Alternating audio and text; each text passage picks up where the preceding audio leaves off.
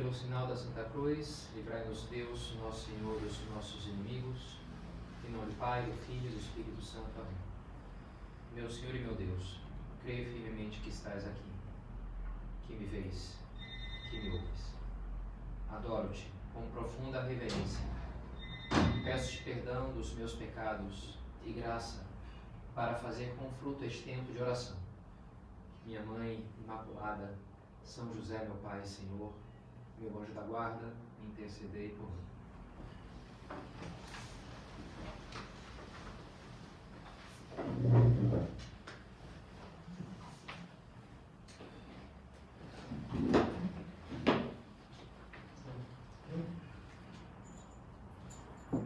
Se xires donum Dei, se conhecesseis o dom de Deus, diz Nosso Senhor a Samaritana no poço de Sicar. As palavras são belas, né? o dom de Deus, o amor de Deus. Ele, sozinho com ela, o Messias anunciado pelos profetas e aquela filha de, de hereges samaritanos, podemos dizer assim, o cordeiro imolado e a pecadora, o filho de Deus e a filha de Eva, que era a mulher que tinha tido já cinco maridos, e aquele que era o esposo esperado né, pelo, pelo mundo, pela própria alma dela e pela nossa também. E ele diz isso se conhecesses o dom de Deus, se tu soubesses, né? se tu te destes conta. E, e, me parece uma maneira interessante de a gente entender o, o juízo, o que, que, vai acontecer quando a gente morrer, uma maneira de, de explicar, é justamente isso, né? esse encontro com o nosso Senhor, no qual uma coisa vai ficar muito patente, que é essa, o amor dele, né? o amor dele por.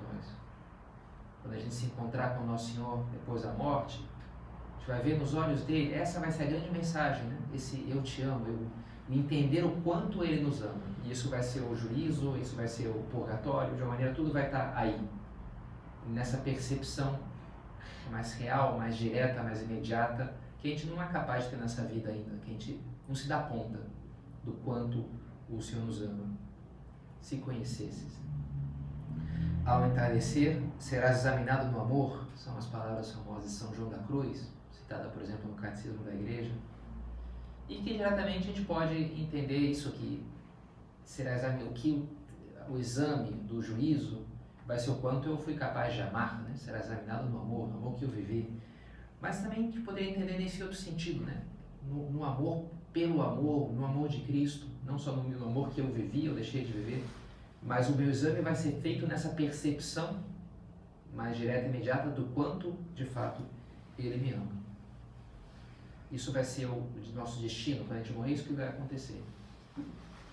E saber disso, o que, que nos deve trazer para a nossa vida hoje? Olha, eu penso três atitudes. Buscar tomar consciência cada dia maior do tamanho do amor do, do Senhor por nós, para que seja menos, digamos, a surpresa, ou que a nossa vida, de fato, seja mais coerente com esse amor, com essa entrega dele por nós, né? que não seja tão grande a nossa dor quando chegar essa hora. Então, buscar entender agora, aprofundar no tamanho do amor do Senhor por nós, abrir o nosso coração a esse amor, para que ele produza em nós a resposta, que a única resposta digna do amor é o próprio amor. Né? Amor com amor se paga. E, em terceiro lugar, que, que depois a nossa vida mergulhe nessa dinâmica do amor, que isso chegue então às nossas ações. Qual o tema da nossa meditação de hoje? O sexto mandamento. Estamos vendo essa sequência dos dez mandamentos. Então chegamos ao sexto mandamento, não pecar contra a castidade, que é um mandamento que fala de maneira muito direta acerca desse, desse amor esponsal, também poderia ser o eros, em grego a palavra é essa, né? o eros, esse amor, que é o amor que a gente está chamado a viver um dia com Deus, todo mundo, né? No céu. O amor total, né? Que tudo. Há diferentes amores na vida, da amizade, de filiação, de. E a diferença, o amor esponsal, ele, ele é, tem que ser uma só pessoa e, e, e tem que ser permanente, é uma coisa pede permanência, né? com, com tudo e para sempre, né? Mais ou menos isso é diferente, a gente pode ser amigo de muitas, e é bom que sejamos né, amigos de muitas pessoas, o amor fraterno, ótimo, mas o esponsal, ele pede essa, ele é totalizante. E de uma maneira, é, é o que a gente está chamado a viver no céu com Deus, mas já nessa vida, essa relação com Deus vai ser preparada também através dessa capacidade nossa de viver esse amor esponsal. De maneira guardar essa capacidade e fomentá-la em nós. Disso se trata então o sexto mandamento. Né? Guardar, defender a nossa capacidade de, de amor, desse amor que é entrega. E para isso, vamos falar de três momentos, ou essas três etapas que a gente já, já anunciei, né? De uma maneira, nossa, os nossos olhos, o nosso coração e as nossas mãos. Percepção do amor, a vivência, a experiência do amor internamente e depois a vivência prática do amor. Desse, desse ciclo. E, e vamos tentar então uma citação bíblica para cada uma dessas coisas, tentar alguma fundamentação também antropológica e buscar também manifestações práticas de como então viver esse mandamento. Primeiro começando pelos olhos. E Nosso Senhor diz aquelas palavras também de um simbolismo bonito: a lâmpada do corpo é o olho. Se o teu olho for simples, todo, ficarás todo cheio de luz. Mas se teu olho for ruim, ficarás todo em trevas. Se pois a luz em ti é trevas, quão grandes serão as trevas? É, sugere né, um pouco assim o olho como a janela do, do corpo. Se a janela então está tá aberta, tá, entra a luz e tudo fica, tudo aquele quarto fica iluminado. Se a janela está aberta, está fechada, tudo fica em trevas. E, e, e Nosso Senhor dá, mostra a importância disso, da maneira como eu sou capaz de perceber a realidade. O olho é isso, né? essa capacidade de, de olhar. E a maneira como eu olho o mundo, as pessoas à minha volta, implica a configuração que, que o meu interior vai adquirir. Começa por aí, nessa maneira de, de perceber. Que pode ser boa ou pode ser ruim. Pode ser luminosa ou pode ser tenebrosa. Lembro, num, anos atrás, no curso de inglês, a professora passou um videoclipe. acho que era um heavy metal, mas um pouco mais melódico. E tinha, era uma coisa meio fim do mundo, e aí mostrava a, a, a malícia. Então aparecia uma velhinha lá, e ela e aí deformava o sorriso dela, virava um sorriso especialmente malicioso.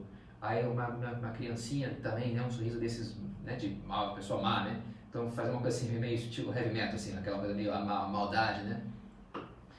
E aquilo me, me, chamou a atenção, né, pela, pela carga, assim, uma coisa, sei lá, né, maligna, demoníaca, né, uma coisa assim de... E às vezes a gente tem um pouco, né, esse olhar canalha, né, esse olhar assim, infelizmente nós somos treinados a, a, na nossa época a viver isso. A biografia que faz o Chesterton de São Francisco de Assis é muito interessante. Ele fala: São Francisco de Assis vai cantar a beleza do mundo e Deus presente na natureza.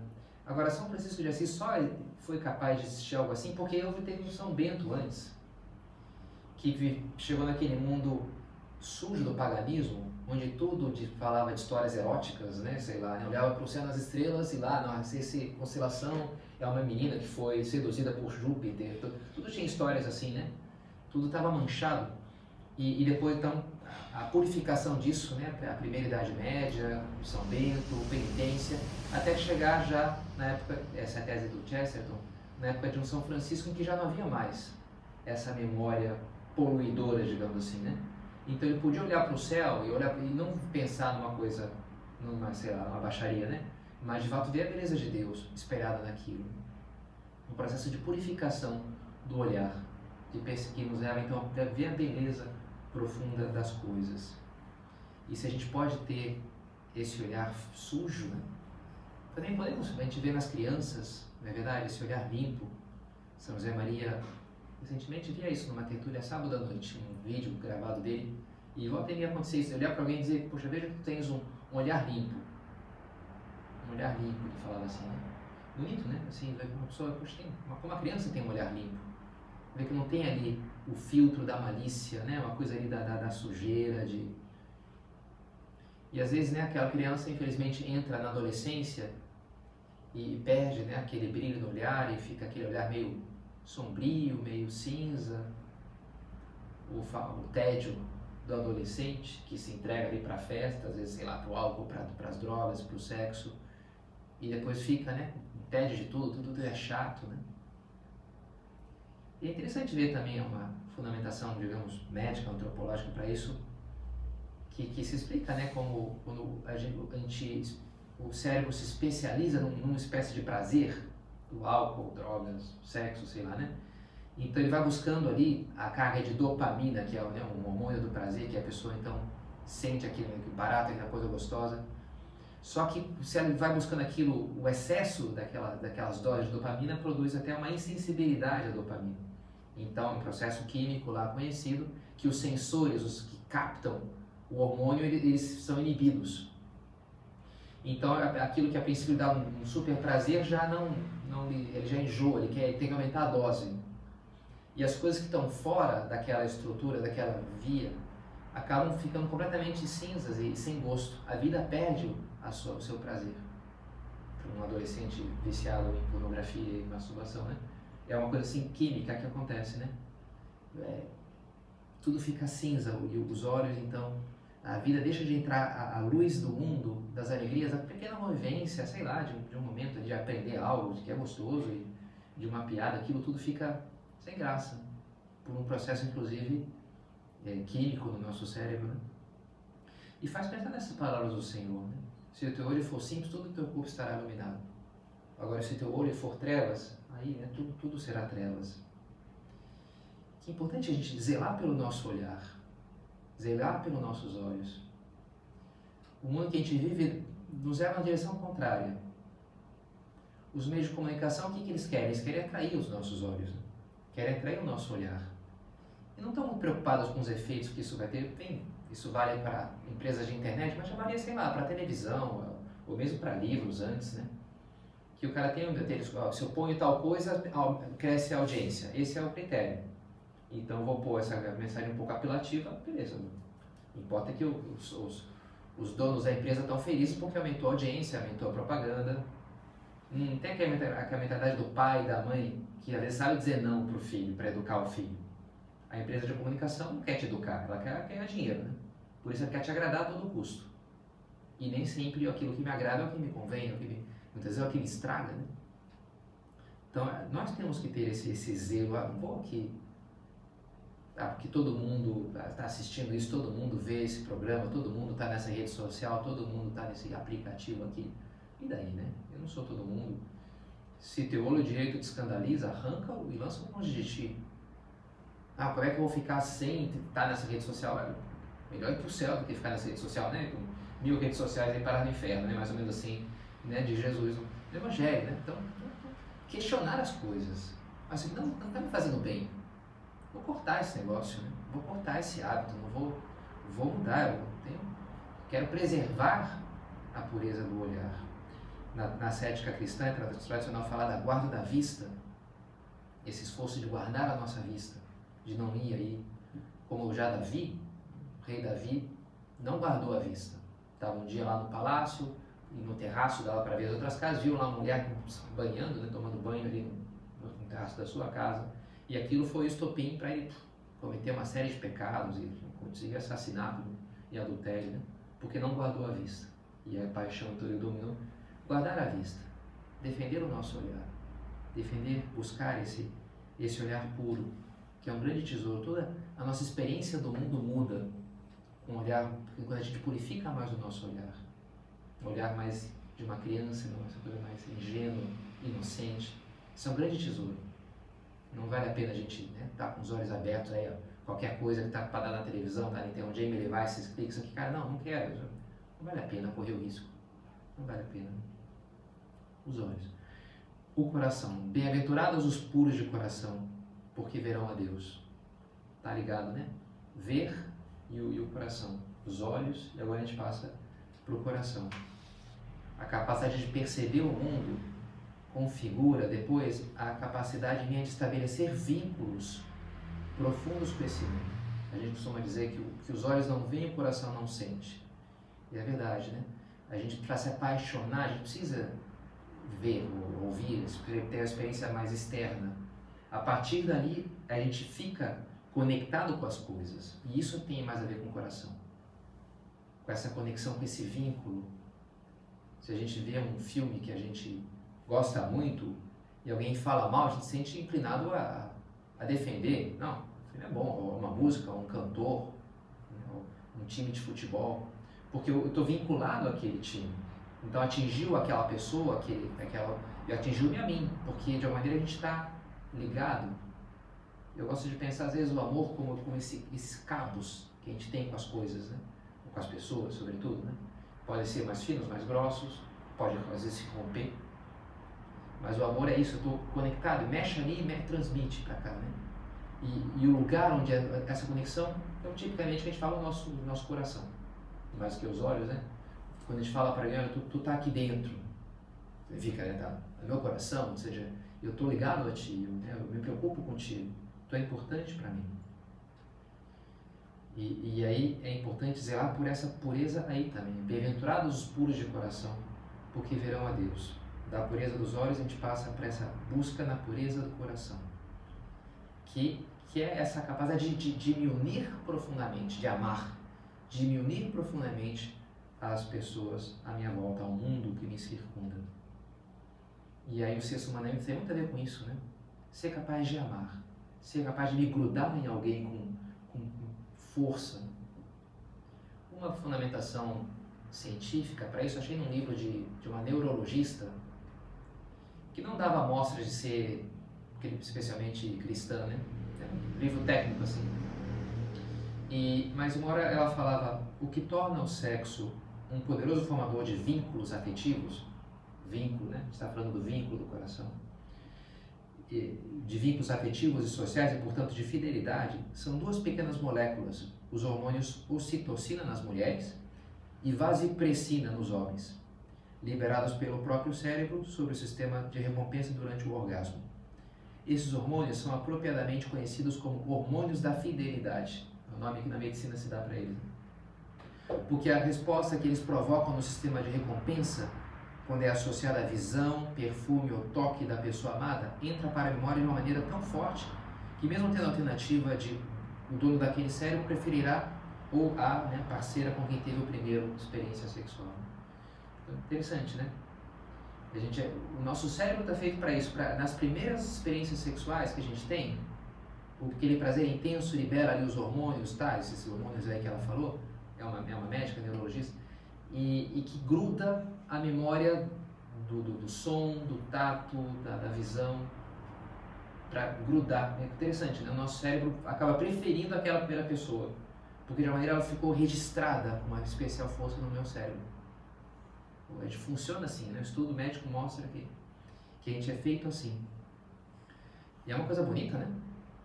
E ao mesmo tempo preocupante se a gente para para pensar como, como é que é a iniciação na vida sexual hoje, toda a carga de pornografia né, que a gente recebe desde da primeira adolescência, se não antes disso, né? E como a gente vai tendo né, experiências de prazer sexual, enfim, dezenas de, de milhares às vezes, né? De modelos ali numa tela de computador ou de celular. E faz pensar onde é que foi a minha capacidade de grudar em alguém, né? com qual dessas 10 mil modelos aqui, sei lá, né? Ficou um negócio completamente diluído, né? É, e assim a gente vê como a importância disso, né? Do coração puro, desse coração que é capaz de, de fato, de grudar, de me conectar em alguém. Porque se o instinto sexual foi feito justamente para esse sair de mim mesmo, e por isso é especialmente forte, porque é o impulso para o amor, eu posso desnaturar aquilo e transformar isso como muitas vezes é vendido no mundo de hoje em mera satisfação egoísta. Né? É, se entende que o sexo é um direito que a pessoa tem para se satisfazer, e é importante para a sua saúde psicológica, que ela não reprima o instinto e dê vazão à libido desde tipo, do quanto antes melhor, né? porque senão e, e, e, a gente vai sendo treinado por essas teorias absurdas, né? Para não ser capaz de amar não ser capaz de, de grudar em alguém. Recentemente eu vi a citação do Lewis, C.S. Lewis. Para mim, o real mal da masturbação seria que ela torna, torna, toma um apetite que, em seu uso legítimo, leva o indivíduo para fora de si mesmo, o apetite sexual, e leva para completar, para corrigir a sua própria personalidade no outro, e finalmente nos filhos e mesmo em netos. Eu vou corrigir me doando alguém por amor. Isso, o instinto sexual está para isso, né? Para isso Deus nos deu esse instinto tão poderoso para entrar, me lançar no caminho do amor, me ensinar a amar com relações reais, com pessoas reais. Né? E, e, e, esse, e esse vício toma esse, esse motor tão poderoso e o vira ao contrário. Envia o homem de volta para a prisão de si mesmo, para manter ali um harém de noivas imaginárias. Então aquilo fica, né? Ao invés de eu me doar para o outro, o outro quer para mim. Ao invés de dizer, esse é o meu corpo que é entregue por vós, esse é o teu corpo que eu tomo para mim, para o meu prazer. vou usar né, essa mulher, essa, esse, esse cara, esse, esses atores aqui que estão vendo esse vídeo, vou usar pela minha satisfação. Esse é o objetivo. Não o amor que, que amor. Né? E, e, a gente precisa, o amor tem a dimensão física. O amor humano pega essa dimensão física. Então é importante zelar por, por ela, né? por essa capacidade de, de me vincular profundamente a alguém, física e espiritualmente. Viver a aventura do amor, do casamento. Né? Então, lutar por isso. Né? Os puros de coração verão a Deus. E, e, também, enfim, às vezes as coisas são um pouquinho negativas quando a gente fala, ou estou sendo talvez um pouquinho negativo a falar, mas existem boas notícias também. Existem belas histórias porque de, de pessoas resgatadas pelo amor. Porque é verdade que se a luxúria pode ser um verdadeiro veneno para o amor, também é verdade que o amor de verdade é um excelente remédio para a luxúria.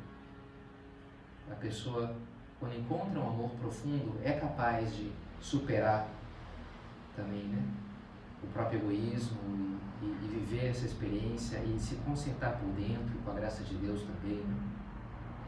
Isso nos fala na prática de, dessa, do aspecto positivo na luta pela santa pureza de que é encher o nosso coração de verdadeiros amores, de relações profundas com pessoas reais, com amizades autênticas, e encontrar, claro, do jeito que dá, né, hoje em dia, né, as pessoas interessar-se autenticamente pelos demais, excelentes vacinas para esse vício da luxúria, né, para a bolha que me põe na bolha do meu egoísmo e consequentemente na, na tristeza que vem daí, né? Quantas belas histórias, como a de Maria Madalena, quem Jesus expulsou os sete demônios, como da Samaritana, como a gente já falou, como de Santo Agostinho, que desde os 17 anos morava lá com uma concubina, mas foi resgatado aí pela graça, né? Por um, como, como também as outras, né? resgatados por esse amor que é fogo, capaz de queimar as impurezas que a gente carrega dentro e fazer crescer dentro de nós um amor forte, puro e fecundo, nos conduzir para essa esse pré-gustar, essa pré-experiência, pré-saborear o céu, né, que é o amor de Deus, que é, que é o que é ser o amor dessa terra, né?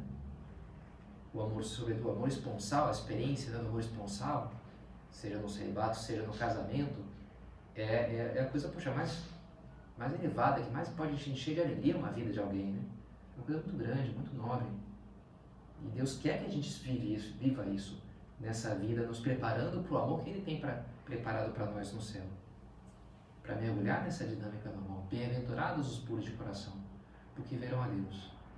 De uma maneira já verão a Deus nessa terra, se preparando para um dia vê-lo já não como no espelho, mas face a face no céu. Penetrados puros de coração. Por último, a gente diz e canta: Senhor, quem entrará no santuário para te louvar? Quem tem as mãos limpas e o coração puro? O Antigo Jesus fala dos puros de coração. O Antigo Testamento já vai citar outras vezes essa expressão da pureza de coração, os puros de coração. E uma das dos lugares é no Salmo 24, que a gente canta nessa música popular de, de, de igreja, né? que além de fala, né, que quem que vai entrar no, no santuário? Quem tem o coração puro e as mãos limpas. E aqui é o nosso terceiro componente para a gente já ir terminando a nossa reflexão de hoje. Né? Dos olhos, percepção do mundo, coração, esse vínculo que eu crio, capacidade realmente de amar, a, a, as mãos, as obras, as minhas ações. Que é um ponto-chave também dessa dinâmica da pureza, da castidade do amor. Aquilo que eu faço, já Senhor nos alerta, não é aquele que diz Senhor, Senhor, que entrar no reino dos céus, mas quem faz a vontade do meu Pai que está nos céus. O amor não vai se manifestar só na boca, em belas palavras, né? mas sobretudo nas mãos, em fazer a vontade do meu Pai. Não é só fazer belas orações, não, depois na prática, né? Com as mãos sujas não se pode entrar no santuário para louvar a Deus. Não se pode entrar no céu, não se pode entrar a fundo na experiência do amor já nessa terra. Se as minhas obras não condizem com, com, o amor puro que Deus quer que a gente viva. Davi queria construir o templo de Israel, Deus não lhe, não lhe permitiu, porque ele tinha feito muito, muitas guerras, as mãos tinham manchado as mãos com, com sangue. Jeremias, o profeta, vai explicar a deportação do povo na Babilônia, dizendo: Nas tuas mãos foi encontrado sangue de pobres inocentes. E, e é por, por, isso importante, né? Para entrar, no, ter as mãos limpas. O que eu quero dizer com isso? Ah, padre, eu não fiz nenhuma guerra, não matei ninguém. Ótimo, né? Maravilha, então, até aí vamos bem. Mas olha, a gente, no nosso mundo que a gente vive, a gente pode fazer muitas coisas assim que influenciam para o bem ou para o mal nesse, na vivência desse mandamento, na vivência social desse mandamento. E, assisti recentemente, um padre me recomendou, eu gostei muito três vídeos sobre essas questões desse um site chamado é, Fight the New Drug, combata a nova droga, que é sobre pornografia. Né? E tem uma sequência de três vídeos muito bons. Um que fala dos efeitos do cérebro, um pouco eu falei dos olhos, né? O efeito do coração, as relações, como são afetadas com isso. E em terceiro lugar, o mundo. Os efeitos da pornografia no mundo. Que é um pouco, tem mais ligado isso né, com as mãos, as nossas obras. E é muito interessante, né? É, é um pouco duro. O terceiro é o mais duro. Todos têm, são muito bem feitos, porque é uma linguagem muito jovial, é bem pragurizada, assim, então é gostoso de ver, né? Piadinhas e ao mesmo tempo é, tem profundidade científica, cita estudos ali, embasamentos, assim, muito bacana, e é muito vivencial também, tem pessoas ali concretas que narram sua história, então é muito bacana, assim, gostou de assistir e tocante, né? E o último, é, aparece muitas pessoas que trabalharam com, com pornografia, né? E, voluntária e involuntariamente, né? Mulheres vendidas como escravas, alguma sequestrada quando criança, coisa assim, histórias muito duras, assim, e mesmo de pessoas que entraram nisso voluntariamente, que depois, né, é uma coisa muito dura, né, a realidade dessa vida. E aparecem muitos estudiosos, com breves depoimentos, dizendo, olha, cada clique, cada clique alimenta esse mercado. É muito fácil a pessoa, ah, não, apareceu um negócio aqui, eu vou, vou dar uma olhada, eu estou só clicando uma coisa aqui disponível, que tá, tá, alguém colocou na internet, a culpa não é minha, vou só dar uma olhada para matar minha curiosidade. Olha, tu está alimentando o sequestro da menina que está sendo vendida depois com 13 anos, sei lá, sabe? Esse teu clique aí. Não pense que a coisa não está ligada, não, cara, isso aqui tá. É, uma coisa nasce da outra, diretamente da outra. O interesse que isso desperta. O interesse, o interesse que tu manifesta no tempo que tu vai né, olhar aquilo. Enfim, é um pouco duro. Mais uma vez estou sendo um pouco. Mas é porque é uma batalha dos nossos tempos, sabe? A gente tem que abrir os olhos, que é muito importante, sabe? O que a gente faz com as nossas decisões, com a nossa vida, né? Como as nossas ações influenciam o mundo. E, e como diz esse documentário também, olha, como é bonito ver nos, nos tempos de hoje, sei lá, aconteceu um terremoto lá na, na Tailândia e de repente todo mundo se mobilizou no mundo inteiro. Também a gente pode fazer isso, sabe? Por bem, também nesse campo, de ajudar as pessoas à nossa volta, de ser uma força positiva, de defender né, um mundo limpo, um mundo diferente, que, que leva não para não o mal, não para o egoísmo, não para a destruição da família, mas para que as pessoas sejam felizes nesse caminho que Deus, Deus quis para nós. Né? Vale a pena buscar isso, vale a pena deixar-se lavar pelo Senhor, como Ele quis lavar os pés, não tanto as mãos, mas enfim, também as mãos, a gente poderia imaginar, né? Na última ceia, quis lavar para que eles pudessem participar da, da do, da fundação da igreja, né? que entra no santuário, né? como ali começou a igreja, no cenáculo, aquele santuário inicial da igreja é cenáculo, onde Jesus celebra a primeira missa, na última ceia, lava os pés dos discípulos. E a gente precisa deixar se lavar por ele. E quando é que a gente faz isso? Sobretudo na confissão, em que a gente abre né, nosso coração, do nosso coração brota que mancha o homem de Jesus. Né? Eu abro a minha alma, olha, eu sinto, experimento isso, eu fiz aquilo, e o sangue de Cristo lava o sangue que eu posso ter nas minhas mãos. Né? Lavamos o sangue com o sangue. O sangue do Cordeiro imolado, com o olhar, contemplar o corpo de Cristo nu na cruz, por amor, carregando as marcas do meu pecado, é capaz de, de purificar esse meu olhar cafajeste, né? de, de ver as pessoas como objeto do, do meu prazer, deixar-se lavar pelo Senhor, que é capaz, que é quem veio para me restituir essa capacidade de amar, que é capaz de me devolver isso. Olhar para Ele, deixar que me fira vendo a sua cruz, que seja esse, esse rasgando meu coração, né? que, seja esse terreno arado para que possa entrar então essa, essa semente no coração sensível ao, ao verdadeiro amor e uma semente que frutifique, que dê muitos frutos, cem por um, que me leve a, a levar esse amor para muitas pessoas. Essa cruzada, falava São José Maria, essa cruz, cruzada de divinidade e pureza, que é a missão dos cristãos nos tempos de hoje. Que cabe a cada um de nós empreender com a graça de Deus e com a ajuda de Maria Santíssima. Gosto de umas palavras do Cântico dos Cânticos. Poneme ut signaculum super cortum.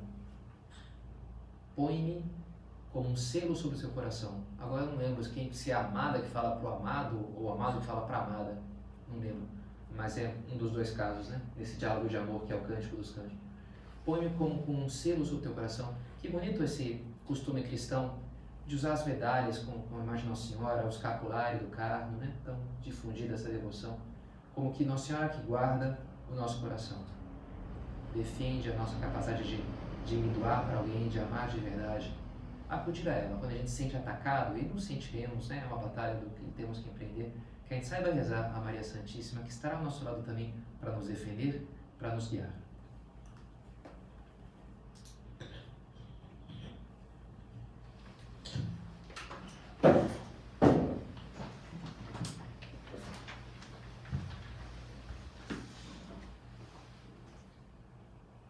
Graças, meu Deus, pelos bons propósitos, afetos e inspirações que me comunicaste nessa meditação. Peço-te ajuda para os pôr em prática. Minha Mãe Imaculada, São José, meu Pai Senhor, meu anjo da guarda, intercedei por mim.